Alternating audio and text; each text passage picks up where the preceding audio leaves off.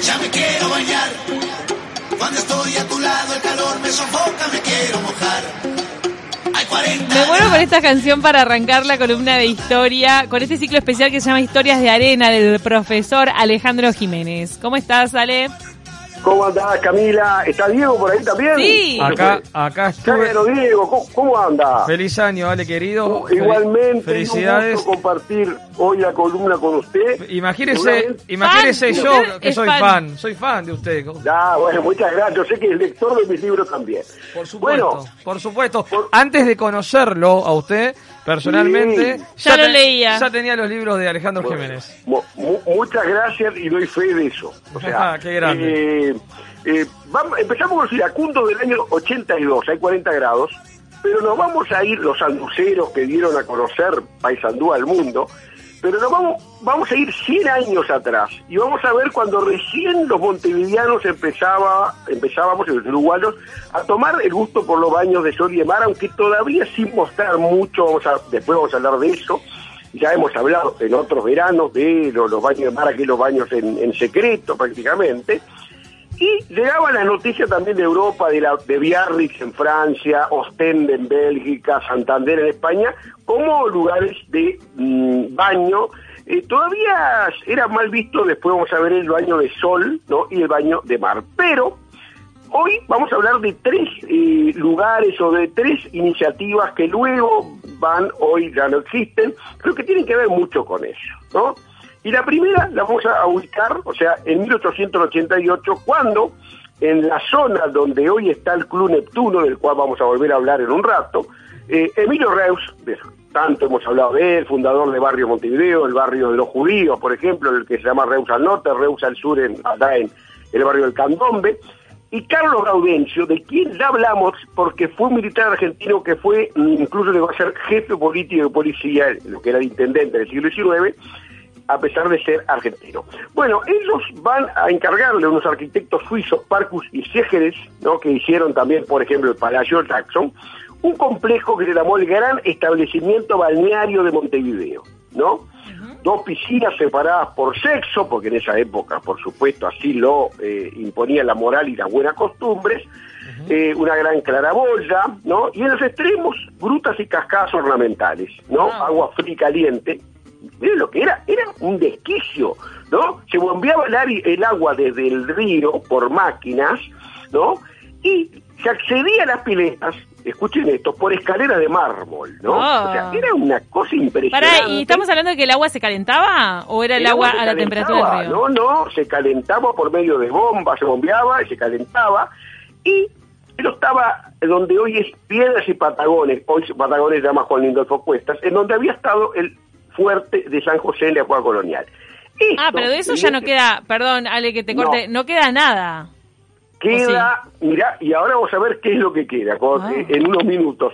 Eh, estaba también ahí cerca, ¿no? Por supuesto, el Gran Hotel Nacional, que eso queda, ese Hermoso. esqueleto Hecho que pelota. queda ahí frente al, al puerto, ¿no? Que luego ahí funcionó la Facultad de Matemáticas, estaba previsto para hotel, nunca llegó a funcionar. Y sí también se complementaba con el Centro Hidrotermoterápico que está donde hoy es el MAPI, ¿no? Allí en 25 de mayo y Colón, ¿no? Este, era todo un complejo, ¿no? Eh, que, por supuesto, un complejo termal vendría a ser también, y que, por supuesto, funcionó solo 20 años, y es importante ver también que, ¿por qué deja de funcionar? Porque empezaba la gente a tener el gusto más por ir a la playa, ¿no? Este, por, eh, y por eso fue que eh, sobre el 1907 va a ser demolido lo que los montevideanos conocían como las piletas, ¿no? ¿Y qué pasó con eso luego de la demolición? Que además tenía café, confitería, restaurante, o sea, era un centro realmente turístico de primer nivel, ¿no? por más que el turismo todavía no estaba muy en auge en aquellos fines del siglo XIX. ¿Y qué funcionó? ¿Para dónde fueron o esas piletas? ¿Para qué se utilizaron luego? Para el Club Neptuno, ¿no? El Club Neptuno, fundado en 1912 y que hoy, lamentablemente, ¿no? Es un club que está bastante, pues, deteriorado, ¿no? E incluso está... En la por riesgo- bancarrota.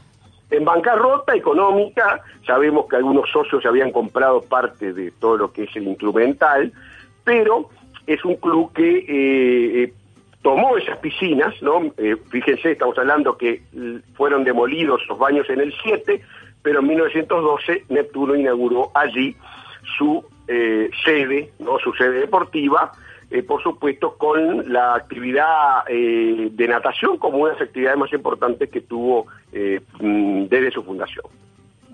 Ahora, entonces, alguna parte de, de Neptuno tienen que ver con este pasado de lugar turístico y de baños, cuando estaba mal visto o no se utilizaba el río en sí, la playa no era utilizada.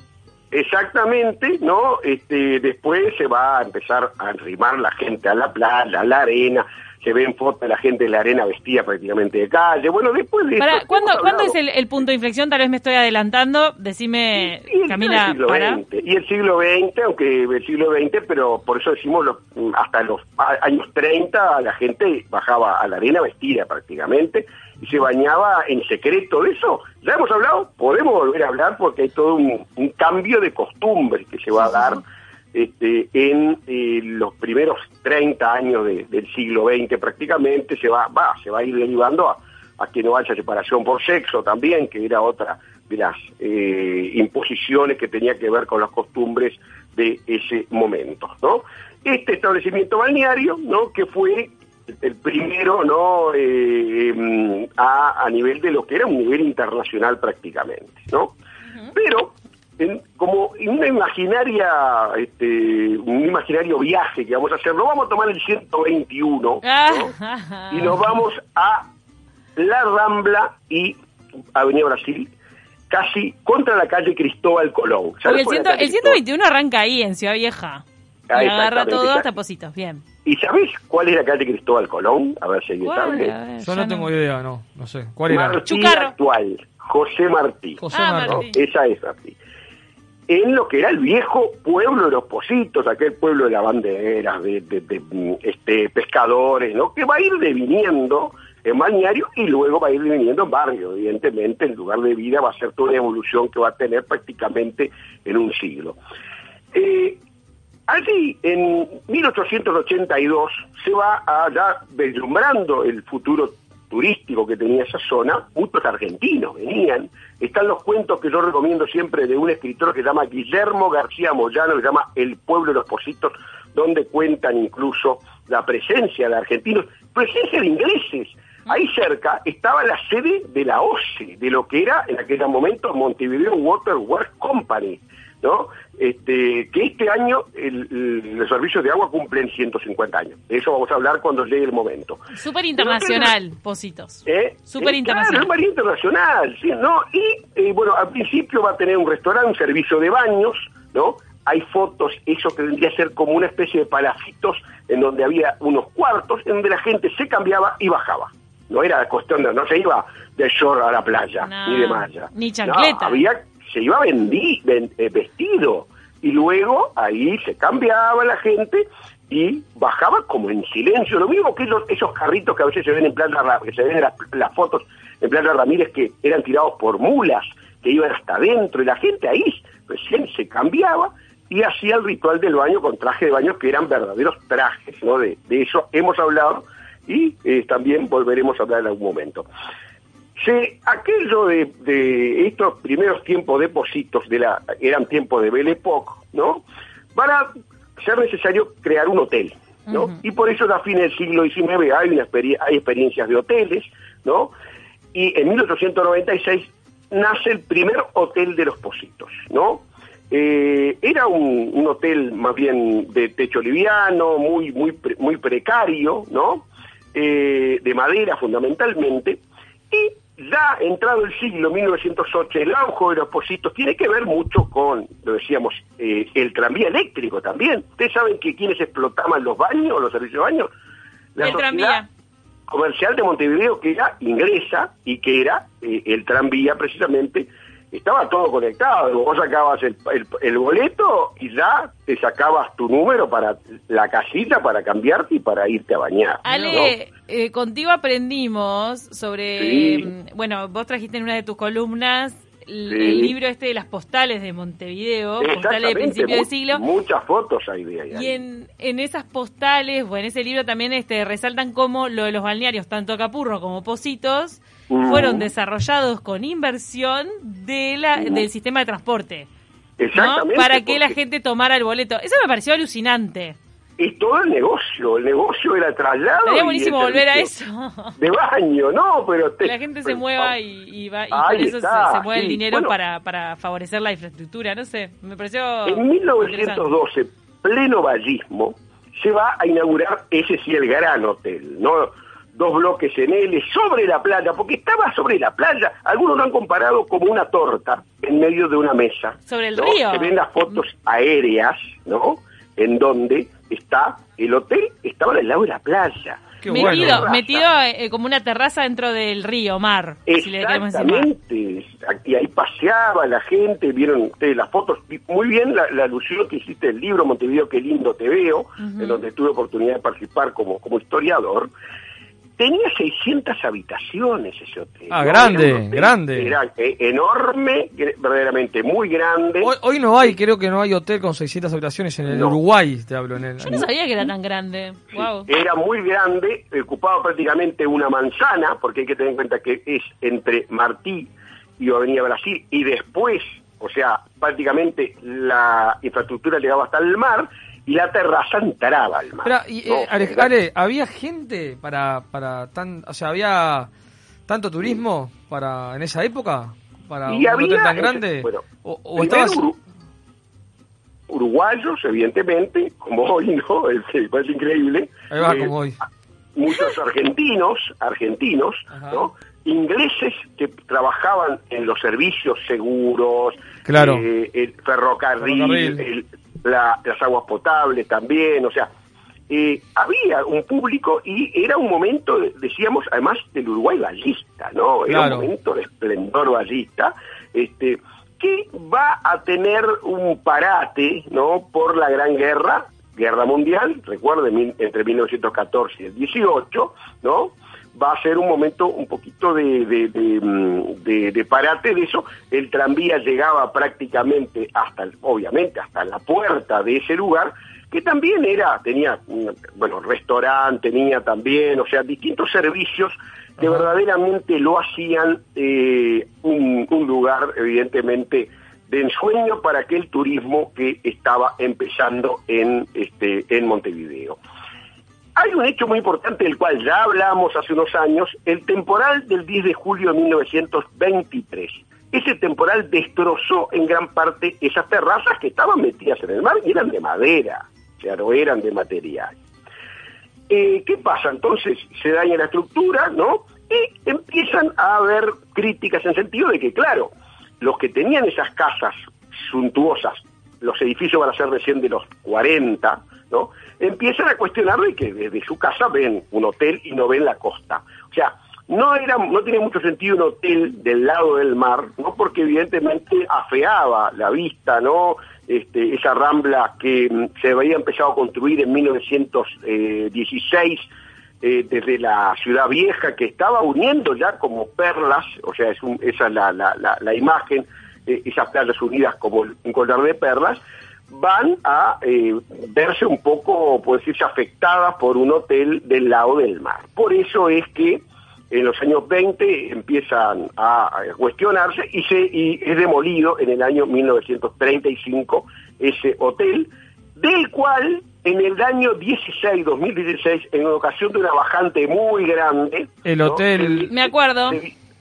Se vieron los pilotes de las terrazas al aire libre, o sea, quedaron los pilotes este, al descubierto, ¿no? O sea, cómo, digo, un accidente de la naturaleza provoca que ese acervo o que esa eh, ese resto que es verdaderamente patrimonio histórico también quedara al aire libre. Dice que alguno de ellos fue se fue fue llevado por gente de la Escuela de Bellas Artes que está ahí cerca también tiene un, un uno de los locales, ¿no? Este, ahí en Positos, evidentemente este, eh, como un poco símbolo de otro momento. Eh, a veces en las redes a mí me gusta cuando la gente dice, ¿cómo lo demolieron eso? Bueno, eran otros momentos. Hoy, ah, eh, vamos, en realidad agarraron un tremendo cacho de playa. Me parece que la mitad de la playa de. Positos era hotel. Nos manda, nos manda fotos Raúl. Vamos, vamos arriba. Raúl, nuestro oyente, que parece que le encanta la historia, Bueno, eh, buenísimo. le- nos mandó un como un panfleto, me parece que mm, promociona el Hotel Positos, que tenía cocina francesa. Mirá vos. Mm. Sí. Tenía rebajas a partir del primero de marzo.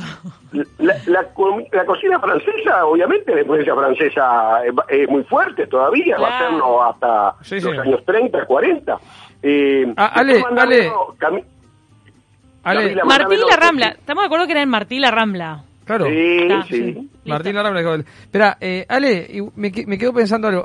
Mientras que vos hablas de esta época, 1916, decía recién, eh, yo sé que ya no, no se consideraba igual eh, la ciudad-ciudad porque era más balneario en, ese- en esa época, pero Mm. en Carrasco, en esta etapa, se estaba ya construyendo el famoso Hotel Casino Carrasco, que se inauguró en 1921, corregime vos, y que creo que empezó a construirse por 1912, estuvo como nueve años de construcción.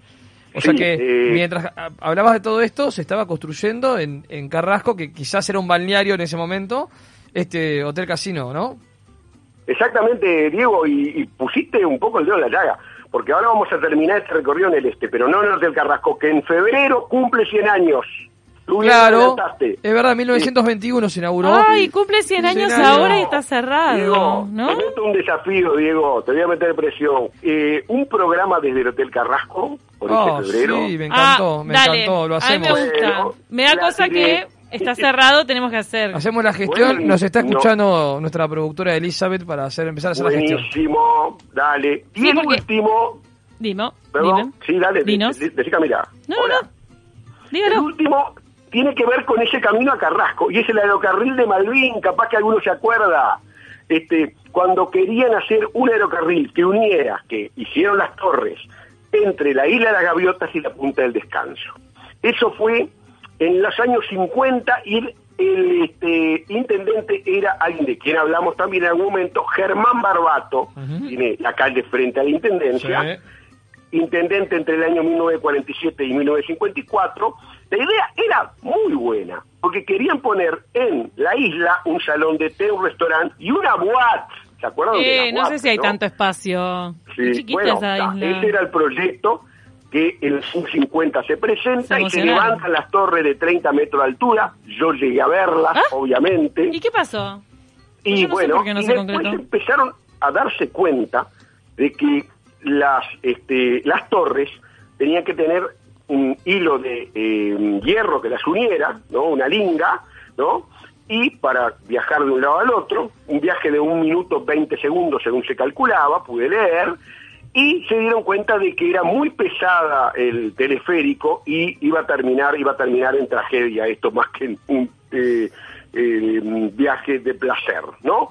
Se dieron cuenta, o sea, se construyeron en el 63, poco después se dieron cuenta de la construcción no era via- viable, no había, o sea, hacía una panza esa linga de hierro tal que quedaba muy cerca ese teleférico del mar. Después, por supuesto, allí la gente iba clandestinamente, había pintadas en las campañas políticas, las fotos se pueden ver en las redes, luce con, con pintadas de la campaña del 71.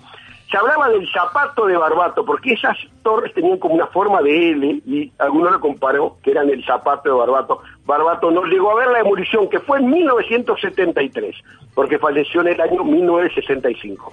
Me acuerdo, eso también, porque yo vivía muy cerca, tenía 10 años, 11 años, se rompieron los vidrios de varios edificios vecinos con las explosiones para demoler. Ay, no te creo. Pa, qué, Sí, qué sí, escándalo, sí, ¿no? Hicieron un lío bárbaro, ¿no? Qué lío. Porque Ah. 10 años estuvieron frente a Ay, la mira. vista. Menos que seas un vecino de Malini que reviente tu casa Eh, porque están demoliendo no, algo. horrible, no me acuerdo. Bueno, finalmente, digo, eh, la isla de Gaviotas, este, hoy saben ustedes que, ¿se acuerdan que hablamos hace unos programas por el tema de que se tiraron desde allí fuegos artificiales en el Sí, año sí. 81? Y hoy es Reserva Ecológica de Flora y Fauna del año 90, ¿no? Por eso es que está muy Eh, cuidada. Ale, nos quedamos sí. sin tiempo. Dale, no, Nos no, quedamos sin ya tiempo, está. pero algún día vamos a retomar también eh, el caso de, de la playa Malvini y todas estas historias que tienen que ver con el verano, que tienen que ver con nuestra Sí. costa y que son súper interesantísimas de repasar. Yo me quedaría horas contigo, Ale, horas, pero no puedo porque, hay que arrancar el informativo. Te Y dejo... pediste especialmente estar un lunes para estar con el Ahí va, no, pero sabes que para algún día futuro, ahora me hiciste acordar, hablando del Hotel Casino Carrasco, tendremos que repasar eh, visitantes ilustres en nuestra capital que pasaron por hoteles importantes, ¿no? Paul McCartney estuvo en. Carrasco. No, no, pero hablo de más, más atrás, ¿no? Sí. En- estuvo Mirta Legrand. Albert Einstein Sí. estuvo en el Hotel Casino Sí. Carrasco en 1925, por no ejemplo. sabía. Eh, estuvo García. Lorca en ese hotel. García Lorca, que Eh, escribió una parte, una parte de Yerma, una de sus obras, y últimamente estuvieron Keanu Reeves y No, no. Paul McCartney. No, últimamente Los ni, Boys. últimamente ni que hablar. Hablo de los de la época de antes, ¿no? Como el Hotel San Rafael. Hay, hay varias visitas que un día tenemos que recordar. Está bueno. Exactamente, Está bueno. los hoteles, hoy que los hoteles Sí. necesitan un impulso, Totalmente. que la gente hable de ellos. No, Totalmente, sí, sí. 100%. Ahí está. Nos vamos. Ale, muchas gracias. Gran abrazo. Bueno, nos vemos el 25 porque yo también me voy de vacaciones. Merecidas. Un abrazo. Bueno, muchas gracias, Diego. Abrazo grande. Fue un placer, Ale, y muchas gracias a nuestros oyentes de Lancaster, Pensilvania, que nos están mandando una foto de la nieve. Qué Mira que estamos acá pasando bueno, calor. qué bueno. Cami, gracias por dejarme ingresar hoy. Me Un permitiste placer, estar. Diego. Gracias y nos reencontramos mañana. Gracias por estar ahí. Chau, chau. Se viene 970 Noticias.